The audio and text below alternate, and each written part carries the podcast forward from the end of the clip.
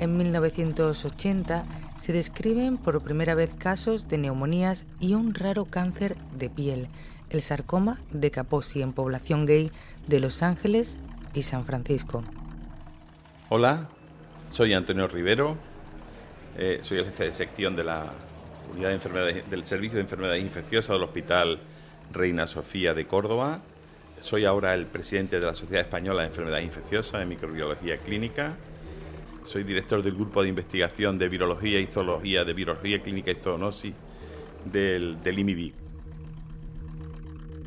Los hitos más importantes en la, en la epidemia de SIDA lo supone primero el reconocer que hay una nueva enfermedad. Este reconocimiento de la nueva enfermedad se produce en el año 81, que es cuando se acuña el término SIDA. De el estudio de las personas que padecían esta enfermedad se origina principalmente el hito más importante después de esta descripción, que es el descubrimiento del VIH. El descubrimiento del VIH se hace en el año 1983. El descubrimiento le valió un Nobel en 2008 al francés Luc Montagnier.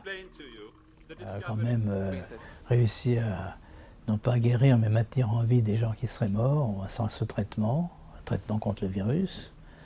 Euh, donc c'est satisfaisant d'une part, mais c'est aussi le verre à moitié vide, c'est-à-dire que on n'a pas réussi complètement à éradiquer l'épidémie, éradiquer même l'infection, n'est-ce pas? On ne sait pas guérir quelqu'un qui est affecté par ce virus. Las personas con infección por VIH han evolucionado igual que ha evolucionado la propia pandemia.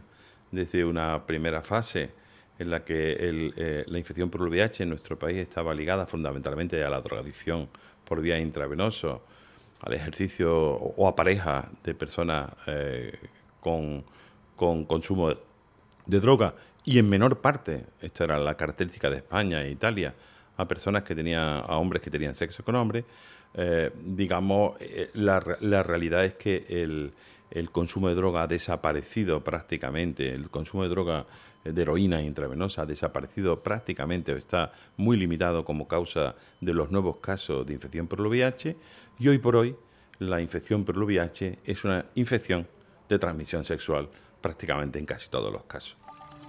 Hoy en un podcast de salud recorremos las cuatro décadas del VIH. El inicio fue duro, muy duro, y solo unos cuantos hacían pública la enfermedad como Pepe es una acción simbólica. es pálido. Carrying significa literalmente transportar.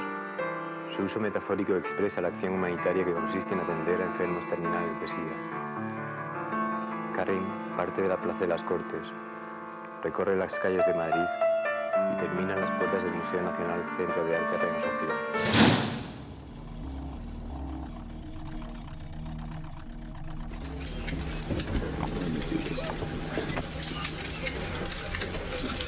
HIV virus that I have attained, uh, Magic Johnson. I will have to retire from the Lakers uh, today. Um, I just want to make clear, first of all, that I do not have the AIDS disease, because I know a lot of you are want to know that, but uh, HIV virus. Me llamo Emilio de Benito, eh, tengo 60 años, Soy periodista, trabajo en el periódico El País desde hace 20. Bueno, antes fui químico, trabajé en IBM, estudié químicas, que es una cosa así como, exótica en el mundo donde vivo ahora de, las letras. Eh, y soy, me diagnosticaron VIH en noviembre de 1992. Yo tengo un virus olímpico. Estaba en COVID y el otro, el, ¿cómo el, curro y mi virus son los tres del mismo año. Son tres, tres horrores pues los tres coincidieron. Pues me entero mm, ahora en el 92, hace, va a ser 30, 40, 30 años ahora. El año que viene soy 30 años, voy a tener justo la mitad de mi vida, va a ser con VIH y la otra mitad sin, porque tengo 60. Yo tenía una molestia eh, al orinar y fui al, fui al médico. Y bueno, pues me hicieron una analítica que incluían todo, claro, además en aquella época, siendo gay, eh, te lo miraban siempre porque estaba en pleno auge, ¿no? Las transmisiones iban en escalada. Y cuando volvió por el resultado, el médico del centro de salud, eh, que era un señor mm, de mediana edad, no era, no era mayor, pero de eso que cogió el papel, ni me miró a la cara, le saca el análisis y dice, bueno, ya te lo podías imaginar, claro, positivo. Y yo me quedé un poco en shock porque mm, mi pareja y yo teníamos sexo seguro normal, eh, entre nosotros siempre, éramos pareja abierta y con los demás siempre era sexo seguro, o eso creíamos. Indudablemente alguno falló, no pasa nada. Pero lo que añadió después de eso fue, bueno, ya sabes, esto es un año, dos si tienes suerte, y me dejó ahí. Ese fue todo el, el acompañamiento, la empatía que aquel señor tuvo conmigo en aquel momento. Me llamo Sara Solier, soy técnico de la Asociación Calle.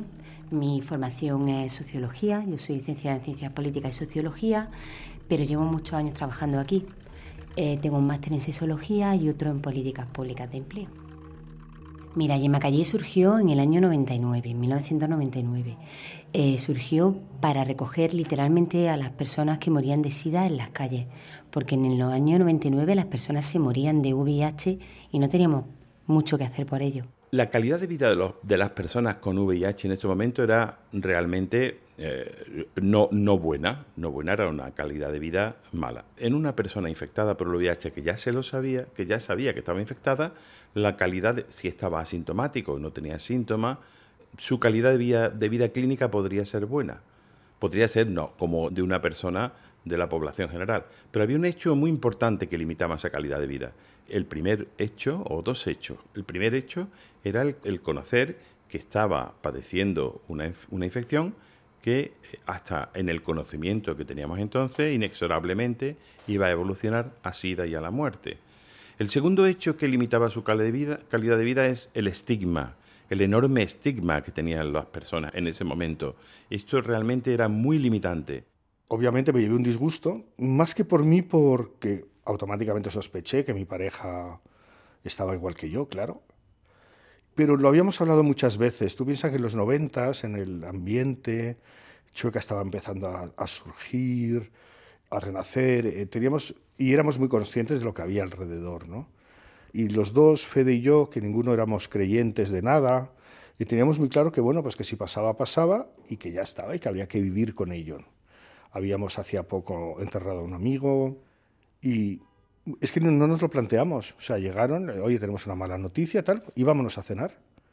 Y así fue el comportamiento. Nosotros siempre tuvimos claro que, que íbamos a intentar mantener nuestra vida lo más normal posible, dentro de que en aquella época no había tratamiento. Entonces, los tratamientos que había eran muy primarios, con lo cual las expectativas eran malas. Pero como contra eso tampoco podíamos hacer nada y en aquel momento no estábamos mal, pues decidimos que había que seguir adelante. Y en el año 85 se empiezan a hacer los primeros ensayos clínicos con el primer fármaco para el VIH, que era el AZT. El AZT era un fármaco que ya no se usa, pero que tenía una característica. La característica que tenía era que permitía reducir, la, eh, enlentecer el desarrollo de la enfermedad durante un cierto tiempo. Lógicamente eran fármacos muy primitivos, tenían muchos efectos secundarios y tenían una escasa eficacia. Cuando nos dieron el diagnóstico en el año 92, eh, había, yo creo que estábamos todavía con el AZT, con el ritonavir. Eh, bueno, pues te tomabas lo que había, que era muy poquito, ¿no? Y el deterioro fue muy rápido. El médico este de cabecera que me dio dos años de vida casi acierta, porque en el 95 estábamos eh, francamente mal los dos. Eh, fue curioso porque yo empeoré mucho más rápido que Fede y luego el que murió fue él, pero, pero fue, fue así. Y bueno, pues pasamos de yo a los al año y medio ya dejé de trabajar porque no podía caminar, tenía una anemia que no podía con mi vida, me había salido sarcoma de Kaposi, tenía las piernas que parecía un dálmata, eh, tenía una infección, tuve una infección cerebral, tuve una neumonía, un citomegalovirus en los ojos, o sea, y, hubo un momento al final, sobre todo en el año 96, 97, que es que vivíamos en el hospital.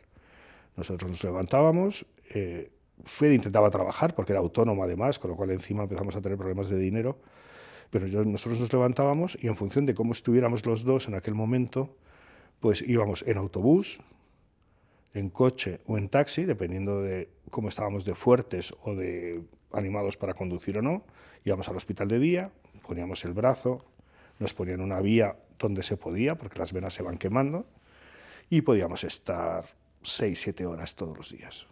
Salíamos de ahí y nos volvíamos a casa. De los que trabajábamos al principio, pues todavía ha sobrevivido gente y todavía seguimos trabajando con algunos usuarios, pero ya son los menos. Y además son personas que el último de sus problemas es el VIH. Y el VIH ya es secundario. Tenemos personas pues, bueno, que por la evolución de la enfermedad se han quedado ciegas o han desarrollado cáncer o tienen problemas eh, económicos fundamentalmente por falta de formación, pero ya el problema no es el VIH, ese es el último de sus problemas. El miedo que sí tuve entonces, una de las cosas que me dejó marcado, y lo sigo teniendo ahora, 30 años después, es que no soy capaz de hacer planes a muy largo plazo. Es decir, yo no organizo las vacaciones de verano. Yo llega el día 31 de mayo y pienso que voy a hacer el 15 de junio pero no soy capaz de ir más allá, porque en aquella época no contábamos con, que hubiera mucho futuro y además era muy inestable porque podías pillar una infección oportunista de cualquier tipo y eso te iba a marcar. ¿no? Eso sí que lo recuerdo y eso lo mantengo todavía, me, sigue pasando.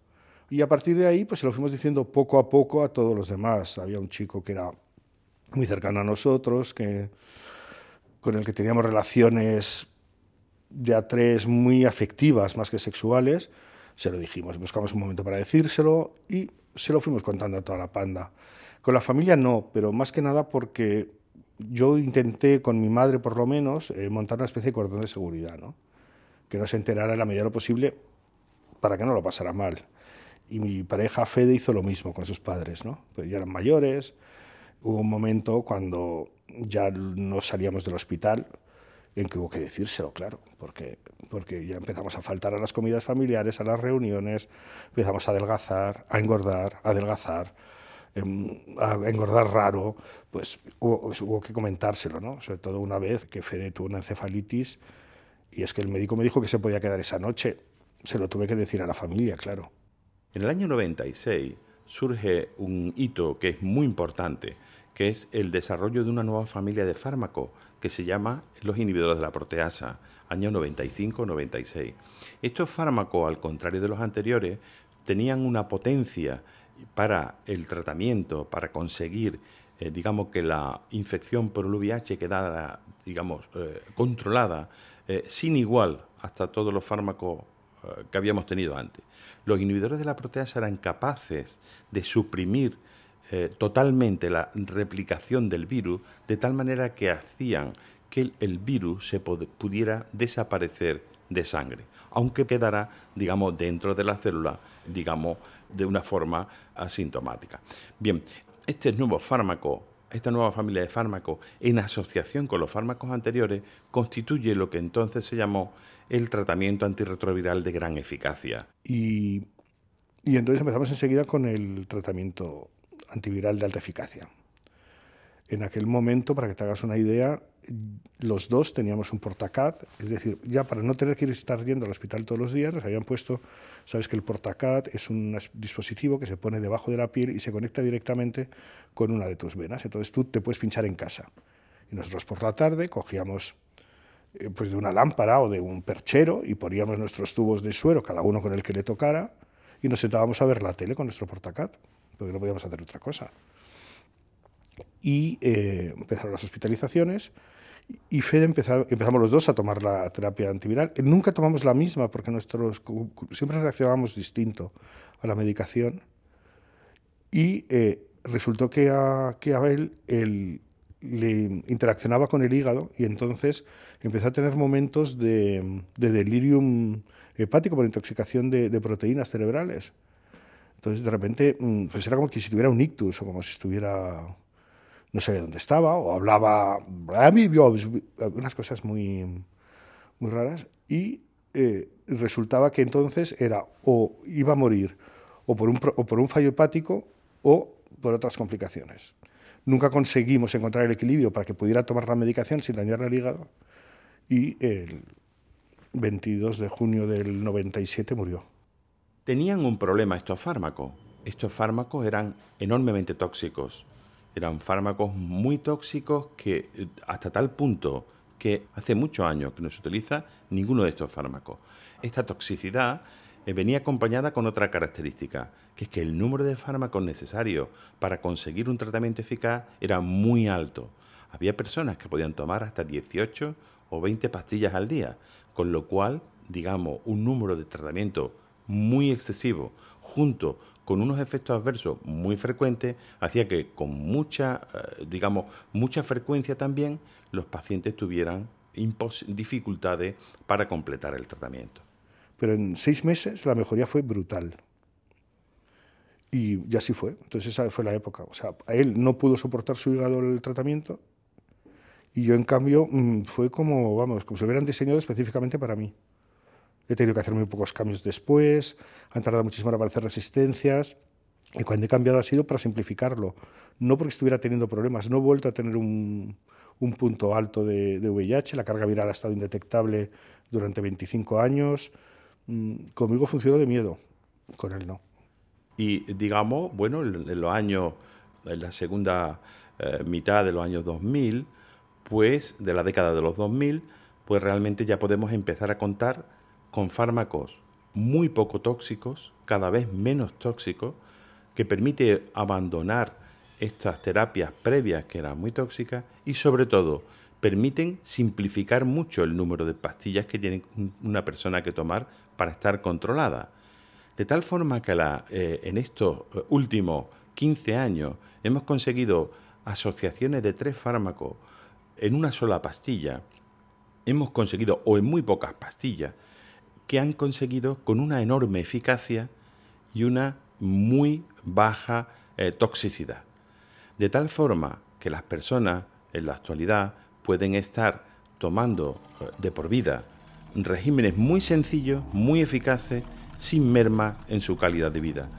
Y esto hace que hoy por hoy la calidad de vida y las expectativas de vida de las personas con VIH estén cercanas a la de la población general. A pesar de que eh, la evolución de la infección es completamente diferente a lo que había hasta ahora, lo cierto es que las personas siguen viniendo aquí con mucho miedo.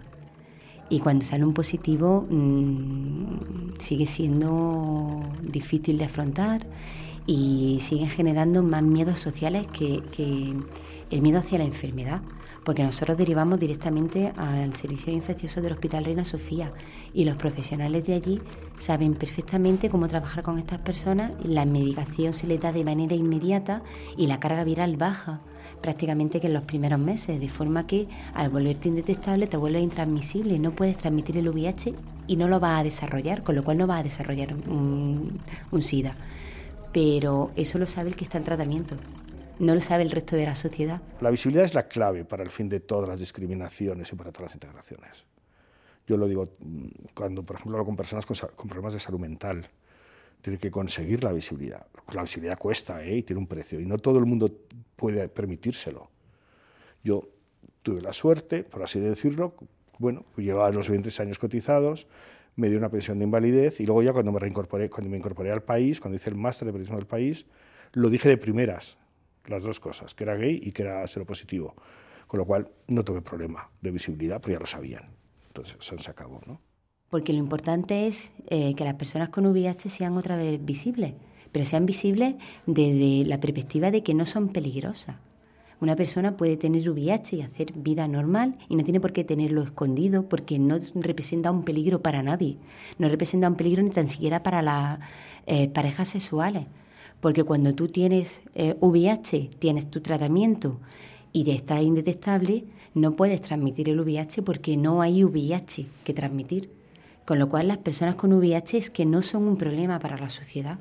Todavía quedan muchas cosas por, por andar. Ahora el, el nuevo reto son los fármacos de acción prolongada.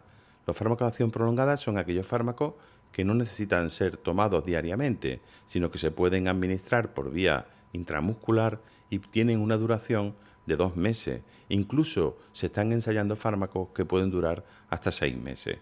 Esto, lógicamente, puede favorecer mucho también la eh, calidad de vida de, los pacientes. En Europa, muy pronto, eh, probablemente en el año 2022, se apruebe el primer régimen de amplia actividad, de larga actividad, que probablemente lo tengan nuestros pacientes a lo largo del próximo año. En nuestro hospital hemos tenido ensayos clínicos con estos fármacos eh, que se administran intramuscular cada dos meses eh, en los últimos cinco años y realmente son los, los, ensayos clínicos de desarrollo que realmente han demostrado una eficacia altísima y sobre todo un nivel de satisfacción en los pacientes sin precedente. Y ahora estamos mucho, hablando mucho, en, se habla mucho en el activismo del cuarto 90. Sabes que los planes de trato de, lucha contra el VIH en el, a nivel mundial hablan de que el objetivo es que haya un 90% de personas, de los infectados diagnosticados, de esos un 90% que tome tratamiento antiviral y de esos un 90% que sea indetectable. Pues hay un cuarto 90 que es que de esos el 90% haga una vida sin trabas especiales, que pueda trabajar, que pueda tener una relación afectiva sin problema, que su casero, si se entera de que tiene VIH, no pase nada. Y todavía hay esas cosas, en muchos sitios no pasan. En España lo hay también. Aquí tenemos otro reto, que son las personas que, como yo, nos infectamos en los años 80-90, porque llevamos muchos años con una carga muy fuerte de medicaciones, muchas veces en, en, en sistema de ensayo y error, medicaciones con muchísimos efectos secundarios, pero como no había otro a lo que te tomabas. El otro aspecto que se, se debe, que es importante respecto al VIH, es el de la prevención. El de la prevención es un aspecto que ha sido crucial en todas las campañas eh, para prevenir el VIH, para controlar el VIH desde el inicio de la pandemia. Y no podemos cerrarlo en grupo. Esto ya mm, tiene que, tenemos que ser conscientes de que es un tema muy amplio y que hay que trabajarlo desde muy jóvenes, porque la sexualidad nos va a acompañar toda la vida y es una necesidad. Igual que comer, igual que respirar, es una necesidad y tenemos que cubrirla. Y tenemos que cubrirla también con información y con conocimiento. Lo primero que hay que decirle a la gente es que, que intente no enfrentarse a este diagnóstico, que controle sus acciones el, tratamiento universal y precoz de, las personas infectadas es una herramienta fundamental para evitar el contagio a otras personas. También lo es la educación sexual, obviamente, eh, la educación eh, sexual y la salud sexual de las personas. Y esto es fundamental y en esto se está trabajando, se está trabajando muchísimo. Y lógicamente la profilaxis y preexposición, como he dicho antes, es otra de las herramientas y cuando tengamos una vacuna pues será la herramienta definitiva. Un podcast de salud es un programa de la unidad de comunicación dirigida por Montemayor Mora. En este episodio han intervenido el periodista Emilio de Benito, la socióloga Sara Solier y el jefe de sección de la unidad de enfermedades infecciosas del Hospital Reina Sofía, Antonio Rivero.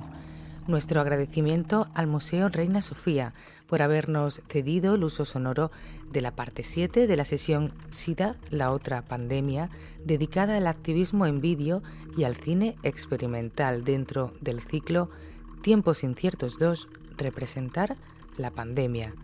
Grabación y realización, Amandín Casadamont, guion, locución y producción, Gema Timón.